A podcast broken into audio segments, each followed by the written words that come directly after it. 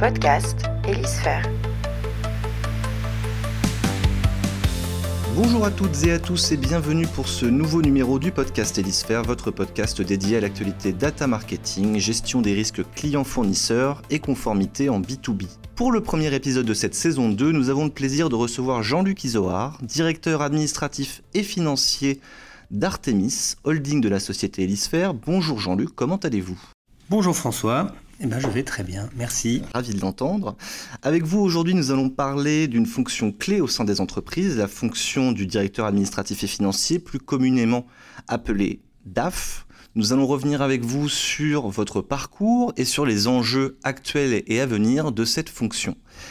Pour commencer, est-ce que vous pouvez me parler un peu de vous, de votre parcours et de ce qui vous a amené à devenir le directeur administratif et financier d'Artemis? Alors, euh, moi, je suis de formation ingénieur agronome, il y a déjà un certain temps, un certain nombre d'années. J'ai travaillé quelques années comme développeur d'applications très spécifiques donc, euh, au sein d'une structure liée à la SAFER. Puis, j'ai réalisé un long parcours bancaire dans diverses banques, banques d'affaires en tant que gestionnaire de compte entreprise, pour terminer ce parcours comme chargé d'affaires grand compte chez Natixis, avant de rejoindre pendant une dizaine d'années un groupe familial lyonnais dans lequel j'ai été DAF, j'ai créé la fonction de DAF dans ce groupe familial, puis directeur général adjoint de ce groupe, que j'ai quitté en 2014 pour rejoindre Elisphère avec deux objectifs à l'époque. Premièrement, participer au redressement d'Elisphère et sortir Elisphère du giron de Natexis pour prendre un nouvel envol, ce que nous avons fait donc depuis 2017 et 2019. Voilà, donc c'est un parcours riche et varié qui m'a permis d'une part d'être confronté à des secteurs d'activité très divers, de voir beaucoup de choses, donc d'ouvrir mon esprit à beaucoup de, beaucoup de typologies d'entreprises dans mon partenariat bancaire, et de développer une assez forte capacité d'adaptation. Voilà, et donc en 2014, j'ai rejoint Elisphère. C'était quoi les différences finalement entre votre première expérience en tant que DAF et celle que vous avez aujourd'hui? La plus grosse différence dans mes deux expériences de directeur financier, c'est que j'ai été DAF d'un groupe familial lyonnais, donc un groupe qui appartient à une famille depuis très longtemps et qui a vocation à rester un groupe familial. Et Kélisphère est un groupe qui euh, un, appartient donc à des investisseurs financiers et à son management. Donc c'est très très différent. Hein. Donc la, structuration financière de ces groupes est très différente. Et la façon de conduire la stratégie financière d'un groupe familial et d'un groupe sous LBO, comme les Hélisphères, est très différente. Eh ben, on va revenir justement sur ces missions. Euh, aujourd'hui, comment vous définiriez finalement les grandes missions qui sont les vôtres au sein de la société Hélisphère? Je crois que les grandes missions que j'ai chez Hélisphère sont les grandes missions qu'un DAF doit avoir. La première mission, c'est une mission de stratège. Un DAF est là pour éclairer la route, c'est-à-dire il doit permettre, il doit accompagner une direction générale pour élaborer la stratégie euh, d'un groupe d'entreprises, c'est-à-dire tout d'abord on doit être là pour éclairer, éclairer les chiffres qui permettent de comprendre euh, et de piloter. Donc on doit déjà permettre de comprendre notre environnement, comprendre notre business, comprendre nos clients, comment fonctionnent, qui sont nos clients, d'où ils viennent, comment ils arrivent chez nous, qu'est-ce qu'ils consomment, comment ils, vivent au sein d'Hélisphère, et puis comment ils nous quittent, hélas, un jour ou l'autre. Mais aussi, euh, donc, euh, on est là aussi pour mesurer euh, la performance et les résultats de l'entreprise, maîtrise des coûts. Donc deux grands, deux grands sujets que nous devons éclairer, c'est le business et les coûts. Et on doit aussi, aux côtés de la direction générale, réaliser le business plan. Hein. donc ça, c'est éclairer, éclairer notre route. Deuxième grande mission d'un DAF, c'est, euh, une fois qu'on a éclairé la, route, c'est de la tracer. Hein. donc c'est de, bah, on doit délivrer le business plan qu'on a écrit euh, le mieux possible, c'est-à-dire bah, accompagner la croissance euh, du groupe, que ce soit la croissance interne ou la croissance externe.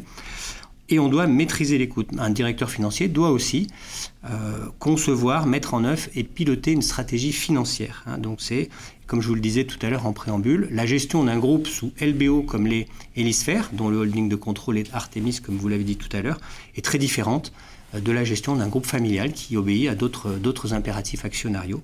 On doit euh, piloter la stratégie de financement d'un groupe et on doit gérer évidemment tout ce qui est relationnel avec l'ensemble des partenaires financiers que sont les banques, que sont les investisseurs, que sont nos associés.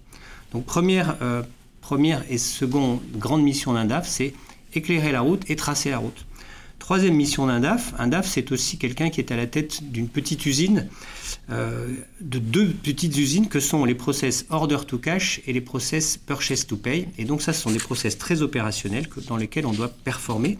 C'est quoi le process order to cash?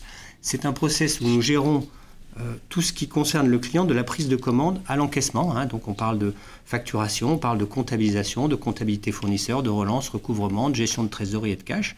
Purchase to pay, ça concerne tout ce qui est côté fournisseur, de la partie prise de commande, de la partie règlement, donc c'est la partie comptabilité fournisseur et là encore la partie cash. Et on doit aussi optimiser, ça c'est un process en soi, le besoin en fonds de roulement d'entreprise et le cash. Quatrième et dernière grande mission, à mon sens, d'un directeur financier aujourd'hui, c'est tout ce qui tourne autour des risques. Le directeur financier doit être capable d'identifier et de piloter les risques. Pourquoi? Pour sécuriser l'entreprise par rapport au monde extérieur. On parle de risque client, relance recouvrement, on parle de risque fournisseur, on parle de tout ce qui est respect des réglementations, réglementations juridiques, comptables, fiscales, délais de règlement. On parle de tout ce qui est gouvernance. On parle aussi plus récemment de tout ce qui concerne la cybercriminalité. Il ne se passe pas une semaine sans qu'on entende parler d'une entreprise qui a été euh, victime d'une agression ou euh, menacée par un ransomware. Hein. Donc nous, on a résolu, enfin résolu, on a euh, on a commencé à couvrir ce risque par de l'assurance. On le couvre déjà par la qualité de notre DSI et de tous les tests qu'ils font de l'anti-intrusion, mais côté direction financière, on accompagne ça d'un produit d'assurance. Et évidemment, on pilote aussi tout ce qui concerne les litiges, les contentieux. Voilà, en gros, quatre grandes missions pour un directeur financier. Tout ce qui concerne la stratégie avec éclairer la route, tracer la route, performer dans nos process opérationnels et sécuriser et maîtriser les risques. Voilà, en gros, à mon sens, ce que sont les grandes missions d'un directeur financier aujourd'hui. Et pour déployer ces missions, il faut quelles compétences? J'imagine de la pédagogie, beaucoup? La première mission euh, d'un DAF, à mon sens, est celui d'être l'animateur d'une équipe. Donc on doit être euh, à l'écoute, on doit savoir s'entourer des bons experts, euh, on doit être leader, évidemment, on doit, emmener l'équipe, donc s'entourer d'experts, comme je le disais, et puis savoir donner du sens à tout ce qui est euh, les fonctions financières. Donc, euh, première chose, euh, c'est un travail d'animateur d'équipe. Un DAF doit être aussi un expert des métiers de la finance, ça tombe sous le sens, il doit connaître la finance, c'est un métier technique comme d'autres métiers. Il y a énormément de techniques, donc voilà, on doit connaître tout ce qui tourne autour des techniques de la finance. Ça doit être aussi, comme on l'a dit en préambule, un stratège, puisqu'il accompagne la stratégie de l'entreprise. C'est quelqu'un qui doit, à mon sens, de plus en plus aujourd'hui tourner vers le business. Hein. les chiffres, c'est une chose, mais le DAF, il est là pour permettre le business, pour permettre l'entreprise de se développer. Hein. Donc on, doit avoir une orientation business très forte. La finance doit être au service du business. C'est quelqu'un qui doit évidemment anticiper. Anticiper, c'est essayer d'avoir un coup d'avance, c'est voir un petit peu plus loin, avoir un coup d'avance, mais c'est aussi quelqu'un qui doit permettre à l'entreprise de s'adapter.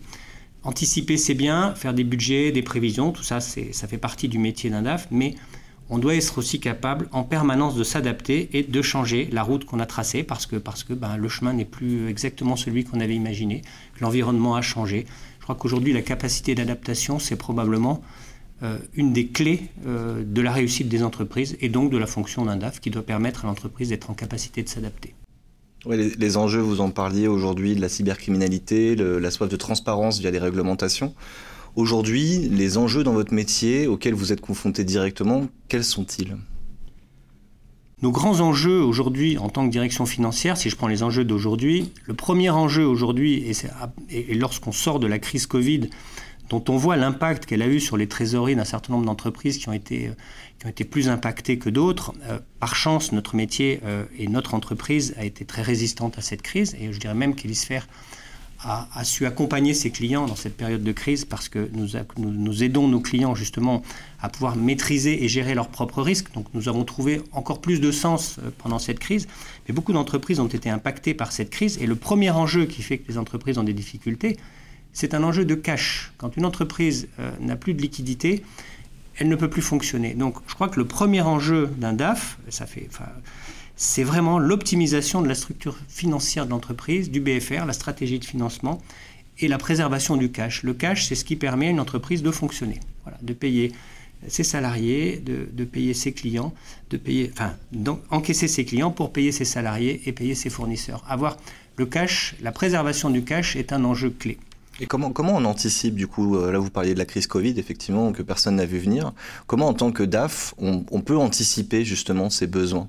Parce que c'est une crise qui a duré euh, quasiment un an et demi, qui a impacté de manière durable l'économie. Comment est-ce qu'aujourd'hui, euh, quel retour d'expérience vous faites par rapport à, cette crise que, que les entreprises ont pu connaître? Je ne sais pas si on peut anticiper la crise Covid. Je ne crois pas qu'on puisse l'anticiper. Donc elle arrive, c'est absolument pas prévu, personne ne l'a vu venir. Par contre, on peut se préparer, euh, être en capacité de faire face à n'importe quelle crise et à n'importe quelle difficulté. Je ne dis pas qu'on est capable de faire face à n'importe quelle crise, mais le métier d'un DAF, c'est d'anticiper des risques qu'il ne connaît pas forcément. C'est donc que la société soit en bonne santé financière. Et c'est ce que nous avons fait. Elisphère est une entreprise en bonne santé financière. Donc sa stratégie, de, sa stratégie euh, financière, sa stratégie d'endettement, sa stratégie de cash fait que voilà, elle est capable de résister à des crises comme la crise Covid. Je crois que la meilleure euh, anticipation d'une crise qu'on ne sait pas voir venir, c'est d'être capable de voir venir à peu près n'importe quelle crise. Il y a aussi un, enjeu, euh, j'imagine, d'agilité, parce que quand vous parlez d'adaptabilité, il y a aussi cette notion d'agilité. Comment elle se concrétise dans votre travail au quotidien? L'agilité, pour moi, dans un, un, monde en constante évolution, c'est la capacité à reprévoir de plus en plus vite. L'agilité, c'est la rapidité, c'est la capacité à s'adapter. Donc c'est la capacité à reprévoir de plus en plus vite et à modifier, euh, à modifier légèrement ou significativement sa trajectoire en fonction de l'évolution de l'environnement. La crise Covid ben, nous a mis dans une situation que nous n'anticipions absolument pas. L'agilité, c'est s'adapter immédiatement à cette situation pour voir qu'est-ce qu'on doit modifier dans notre plan stratégique à court, à moyen et à long terme pour faire face à cette crise. Et c'est ce qu'on a fait. Donc c'est reprévoir beaucoup plus vite, c'est éventuellement changer un certain nombre d'axes stratégiques, reprévoir et s'adapter. Ça c'est l'agilité, c'est aller vite. Mais la, crise nous a aussi amené euh, à, euh, à quelque chose qui était engagé à accélérer notre transformation digitale. La transformation digitale, on en parle beaucoup, c'est un sujet euh, très récurrent dans, toute la littérature qui concerne les directions financières. On allait tous tout le monde va vers cette transformation, mais la crise Covid a accéléré cette transformation pour une raison simple, c'est que tout le monde s'est trouvé euh, un petit peu coupé physiquement les uns des autres, euh, et on a énormément, dans cette, euh, période, on a énormément accéléré cette transformation. Si je prends, les grands process qu'on évoquait tout à l'heure, les process order to cash, donc tout ce qui est la gestion de la prise de commande du client jusqu'à l'encaissement de ses factures et purchase to pay, tout ce qui concerne le process d'achat et de règlement des fournisseurs, ont été énormément digitalisés. Et euh, exemple, on a numérisé euh, tous nos contrats clients. On a créé une Contratech. Avant, on avait euh, quelque chose de, moins structuré. Donc aujourd'hui, tous nos contrats clients sont numériques. On a, pendant la période Covid, provoqué la, on a, on a signé, pardon, la, on a souscrit un contrat de signature électronique. C'est-à-dire, aujourd'hui, nos contrats peuvent être signés électroniquement, alors qu'avant, un contrat, c'était un, c'était un, contrat papier qu'il fallait amener au client qui devait apposer sa signature. Donc aujourd'hui, on signe ces contrats que l'on va poser dans notre contrat tech. On a mis en place des workflows. Euh, des workflows pour tout ce qui est gestion des avoirs, pour tout ce qui est process. Tout le process d'achat et de règlement des fournisseurs est entièrement dématérialisé aujourd'hui. Une facture fournisseur, elle arrive chez nous, elle est numérisée, et elle rentre dans nos circuits, euh, dans nos circuits euh, électroniques. On a numérisé tout ce qui est note de frais. On a, on a numérisé tout ce qui est, tout ce qui est factures que nous envoyons à nos clients. Avant la crise, on, envoyait entre 10 et 20% de factures électroniques à nos clients. Après la crise, on envoie plus de 80% de factures électroniques. Idem, on a récupéré euh, euh, toutes les informations de nos fournisseurs et on leur a demandé de nous envoyer des factures là aussi électroniques. Euh, nos règlements sont 100% dématérialisés. Bon, ça c'était déjà en grande partie le cas. Nos process de relance-recouvrement sont là, eux aussi, en grande partie dématérialisés. Euh, voilà, donc la dématérialisation, ça a été un axe essentiel donc, dans cette crise et qui nous a amené beaucoup d'améliorations euh, de nos process, de la simplification. On a sécurisé nos process, on a moins de risques d'erreur, moins de risques de fraude, moins de risques de perte, on a réduit. Paradoxalement, euh, en temps de crise, on n'a on a, on pas dégradé notre délai de règlement client, tout comme nous, nous avons continué évidemment à payer nos fournisseurs absolument normalement. Et on a réduit nos coûts parce que ben, on dépense moins de papier, on dépense moins d'affranchissement. Voilà, ça a eu un certain nombre de bénéfices. Mais ça nécessite quand même une, adaptation pardon, des équipes, j'imagine, qui euh, doivent se faire à, ces nouvelles technologies euh, qui permettent certes, comme vous l'avez dit, de faciliter euh, les process internes, mais globalement qui nécessitent aussi un besoin, j'imagine, de formation. Alors la réponse est oui, sauf que chez Elisphère, c'était déjà, c'était déjà le cas, c'est-à-dire on était déjà dans ce chemin de transformation il y a déjà des années qu'on travaillait sur ces sujets, mais on les a accélérés euh, pendant la crise Covid. Et aujourd'hui, on est euh, particulièrement bien équipé en matière de digitalisation de nos process financiers. Donc la crise Covid a agi un peu comme un stress test qui finalement... Euh, comme un accélérateur. Ça nous a permis d'aller plus vite. Euh, de toute façon, on n'a pas vraiment eu le choix, hein, puisque voilà, donc euh, il fallait aller plus vite sur ces sujets. Et je pense que c'était le moment était aussi propice pour toutes les entreprises. Donc c'était aussi le bon moment de demander aux entreprises voilà, d'avoir des relations beaucoup plus dématérialisées. Et puis, bah, de toute façon, dans trois ans, toutes les entreprises seront tenues d'émettre des factures électroniques, par exemple. Il y a une réforme euh, il y a une réforme qui, est en train de se mettre en place. Voilà, donc c'est un mouvement qui se, c'est un mouvement qui se, qui se généralise aujourd'hui. Une réglementation qui, tend vers ça. Euh, et justement, on va parler un peu de l'avenir, de, l'avenir de la fonction euh, du directeur financier. Quels sont les grands défis qui, attendent votre métier dans les prochaines années selon vous? Alors les grands défis, je crois que le, l'accélération de la transformation digitale pour ceux qui n'ont pas encore, euh, qui ne sont pas encore peut-être au niveau où nous sommes arrivés aujourd'hui, euh, donc sera un défi pour tout le monde. Donc nous, nous avons énormément, euh, comme je vous le disais tout à l'heure, on a énormément avancé sur ce sujet avant de façon normale et un petit peu accéléré pendant la période de confinement. Mais l'accélération de cette transformation digitale donc sera un enjeu pour beaucoup d'entreprises. Au niveau euh, des directions financières, il est clair que la direction financière devient de plus en plus euh, euh, une direction qui va sourcer, analyser et monitorer des données bien au-delà de la fonction finance. Aujourd'hui, évidemment, on a, on a toutes nos données financières. Hein. On produit des reportings, on fabrique des données financières, on comptabilise. Mais euh, à ces données financières, on va chercher d'autres sources de données, qui sont des données business, qu'on va trouver dans nos outils sources, hein, donc, euh, qui concernent tout ce que, tous nos clients, mais aussi des données de production, et puis probablement demain des, données ESG. Donc voilà, les directions financières sont de plus en plus confrontées à l'afflux de données, hein, donc elles, elles, doivent monter en compétences donc, sur des outils nouveaux. Hein. Là, réellement, il y a des montées en compétences. Hier, une direction financière travaillait... Euh, euh, exclusivement avec un outil qui s'appelle Excel hein, pour, faire beaucoup de, de, choses, de prévisions. C'est l'outil maître d'une direction financière. Demain, ces outils vont progressivement, de nouveaux outils arrivent et vont peut-être en partie remplacer Excel. Ce sont des outils comme Business Object, comme euh, ClickView, comme ClickSense pour ce qui nous concerne, mais il y a bien d'autres outils euh, qui vont permettre d'analyser de beaucoup plus grandes masses de données qui vont, que l'on va pouvoir croiser, des données financières croisées avec des données business, des données de production.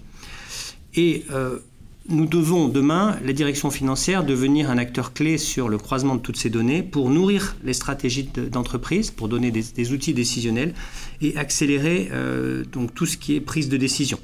Donc euh, ça, je crois que c'est un enjeu, un enjeu clé. Euh, deuxième enjeu, alors beaucoup plus opérationnel, c'est tout ce qui est la robotisation. On parlait tout à l'heure de digitalisation, mais on va aussi vers la robotisation des process financiers. Là encore, chez les hélisphères, on est assez avancé. La robotisation, c'est transformer euh, des fonctions euh, à faible valeur ajoutée comme prendre une facture, lire ce qu'il y a dessus, la saisir dans un outil. Donc robotiser ça, c'est passer ça dans un outil qui va faire ça en automatique. Donc en réduisant le risque d'erreur, en accélérant euh, les, temps de traitement, ce qui permet de, fluidifier euh, le, travail d'une direction financière et de concentrer euh, tous nos collaborateurs sur des tâches à plus forte valeur ajoutée, qui sont des tâches d'analyse, des tâches de contrôle. Voilà. Donc là, la robotisation des process comptables et financiers est quelque chose qui s'impose déjà et qui va s'imposer à toutes les directions financières. Mais est-ce que ces, tâches d'analyse, justement, dont vous parlez, elles ne peuvent pas être elles-mêmes automatisées finalement? Quand on voit aujourd'hui les évolutions au niveau de l'intelligence artificielle, du machine learning, est-ce que demain, dans un horizon de 10, 15, 20 ans, on peut imaginer que finalement, il n'y aura plus qu'à appuyer sur un bouton pour avoir euh, les orientations à prendre pour euh, justement garantir la pérennité de son business Peut-être. on n'en est pas tout à fait là aujourd'hui. Peut-être qu'un jour mais je ne sais pas à qui ces machines parleront alors. Elles parleront à d'autres machines. Aujourd'hui, euh, aujourd'hui, on a des humains qui vont euh, analyser, euh, et avec beaucoup d'intelligence, qui, qui, analysent notre business, qui analysent nos chiffres, qui essaient de comprendre et qui permettent donc de donner des indications. Je crois qu'aujourd'hui, l'humain est quand même absolument prépondérant et qu'aucune machine aujourd'hui n'est capable de, voilà, de, de, prendre des décisions. et que c'est bien notre rôle à nous. Donc peut-être qu'un jour, Je ne sais pas si l'intelligence artificielle ira aussi loin. Elle nous amènera certainement des outils de plus en plus sophistiqués, euh, mais euh, elle ne nous permettra pas de prendre des décisions. En revanche, je pense que l'intelligence artificielle nous aidera euh, dans des process de robotisation très avancés, notamment pour tout ce qui est prévention des risques de fraude et des choses comme ça. Ça, c'est évident. l'intelligence artificielle nous aide déjà dans, énormément de sujets. Mais je crois qu'à un moment, l'analyse humaine reste quand même, reste quand même prépondérante. C'est encore des humains qui dirigent les entreprises, qui y travaillent, qui la font vivre. Voilà, donc peut-être un jour, mais, mais pas tout de suite de ce que je comprends, du coup, cette transition, elle est déjà amorcée, parce que finalement, vos, équipes euh, ont déjà euh, fait évoluer leurs compétences pour arriver demain à euh, des tâches à plus forte valeur ajoutée, je vous paraphrase. il y a aussi des enjeux de transparence autour des, directions financières. Vous avez parlé de ESG, on va, on va y revenir juste après. comment est-ce qu'on fait face à ces enjeux de transparence, globalement, pour encourager, j'imagine, un cercle vertueux de l'économie? Et comment ça se met en place au quotidien? Alors ça, c'est le dernier enjeu euh, donc de demain, euh, qui est, enfin le dernier, un des plus importants, euh, en tout cas celui qui arrive aujourd'hui de façon très importante, c'est d'intégrer tout ce qui est les enjeux de la RSE. la RSE, c'est un, ça dépasserait largement la direction financière. La direction financière va avoir un rôle important dans la RSE, mais la RSE, c'est un, c'est un enjeu d'entreprise. Par contre, au niveau de la direction financière, nous devrons demain être capables de garantir qu'une entreprise est viable économiquement, hein, c'est ce que nous faisons aujourd'hui, c'est à ça que nous travaillons, mais une entreprise devra avoir aussi une viabilité sociétale et environnementale. Hein. C'est-à-dire que la seule performance financière ne suffira plus, euh, ne suffira plus pour, euh, pour, pour, donner du sens à une entreprise. Voilà, on ne pourra plus, on ne pourra plus concevoir une entreprise que euh, sur un seul axe financier. Donc demain, la viabilité sociétale et environnementale seront aussi importantes. Et tout ça, euh, tout ça pris ensemble, c'est la RSE. Donc évidemment, demain, nous serons amenés, en plus de ce que nous faisons aujourd'hui, euh, que sont des reportings euh, financiers, des reportings opérationnels, des reportings de, toutes sortes, de mettre en place et d'élaborer, de mettre en place des reportings extra-financiers avec de nouveaux indicateurs qui devront mesurer la performance extra-financière. Donc, indices sociétaux, de gouvernance, d'égalité euh, euh, homme-femme, femme-homme, euh, que sais-je, tout un tas de tout un tas d'indices environnementaux, la neutralité carbone, enfin, il y a énormément de choses. et on, devra suivre, comme on suit aujourd'hui les performances d'une entreprise mensuellement, on devra suivre sur des reportings extra-financiers les performances environnementales, sociétales d'une entreprise. Et ce sera pris en compte, sera pris en compte dans, dans, l'évaluation, dans l'évaluation d'une entreprise. Je dirais même qu'Elisphère, en tant que en tant que fournisseur d'informations euh, et de scoring sur les entreprises, euh, intégrera ces éléments au même titre que les éléments financiers. Est-ce que justement vous pensez que ça aura le même impact? Est-ce que les critères extra-financiers seront regardés à 50% par rapport aux critères extra-financiers? Parce que pour le coup, c'est toujours un peu l'image qu'on peut avoir de se dire est-ce que l'extra-financier aura cet impact-là? Et vous, qu'est-ce que vous pressentez par rapport à ça? Parce que on gère les chiffres, on gère la pérennité de l'entreprise. À quel moment ces critères extra-financiers viennent euh, impacter la stratégie que vous, vous pouvez mettre en place en tant que directeur financier? Eh bien, c'est déjà le cas. C'est déjà le cas puisque aujourd'hui, par exemple, pour l'accès au financement, l'accès au financement, c'est quand une entreprise a besoin de, euh, de s'endetter pour faire euh, une opération, par exemple, de croissance externe. Pour, voilà, quand une entreprise a besoin de s'endetter, Le recours au financement aujourd'hui, quand vous allez voir euh, des partenaires financiers, des investisseurs, aujourd'hui, ils regardent, euh, ils regardent une entreprise sur sa performance financière et sa capacité à rembourser, évidemment, mais ils vont euh, moduler les taux d'intérêt, déjà l'acceptation des crédits ou du financement et les taux d'intérêt en fonction de la performance extra-financière de l'entreprise. Ce n'est pas le cas à 100% de tout ce qui se fait aujourd'hui, mais c'est un mouvement que l'on commence à voir venir. Et un certain nombre de grands prêteurs commencent à moduler les taux d'intérêt en fonction des critères extra-financiers. Donc c'est déjà le cas aujourd'hui. Donc une entreprise qui voudra accéder demain au marché financier, que ce soit au marché des capitaux propres, donc par les investisseurs, ou au marché de la dette par les prêteurs, les banquiers, euh, les unitrancheurs, enfin tous les gens qui font, qui font de la dette, eh bien ils intègrent d'ores et déjà aujourd'hui des critères extra-financiers. Donc c'est quelque chose qui existe déjà aujourd'hui en fait. J'avais une dernière question pour vous avant de clôturer ce, podcast. Euh, l'impact que, peut avoir, que peuvent avoir euh, les crypto-monnaies et la blockchain dans justement les circuits financiers actuellement? Est-ce que c'est quelque chose sur lequel vous êtes euh, déjà actif en termes de réflexion? Ou est-ce que c'est quelque chose qui pour le coup aujourd'hui dépasse un peu le cadre opérationnel que vous avez? Très clairement, c'est quelque chose que nous regardons qui nous intéresse, mais qui dépasse aujourd'hui à ce stade très clairement notre cadre opérationnel. C'est-à-dire c'est quelque chose qui demain pourra avoir un impact, pourra, pourra interférer sur nos, je dirais, notre vie opérationnelle, mais ça n'est pas le cas aujourd'hui encore. C'est des choses qui sont encore un petit peu éloignées de notre quotidien. Très bien, eh merci beaucoup Jean-Luc Isoard de vous être prêté à l'exercice de ce podcast. Nous espérons que ce contenu vous aura plu et que nous aurons dressé euh, les enjeux actuels et à venir euh, de la fonction du directeur financier. De notre côté, nous vous donnons rendez-vous le mois prochain pour un nouvel épisode du podcast Hélisphère. À très bientôt.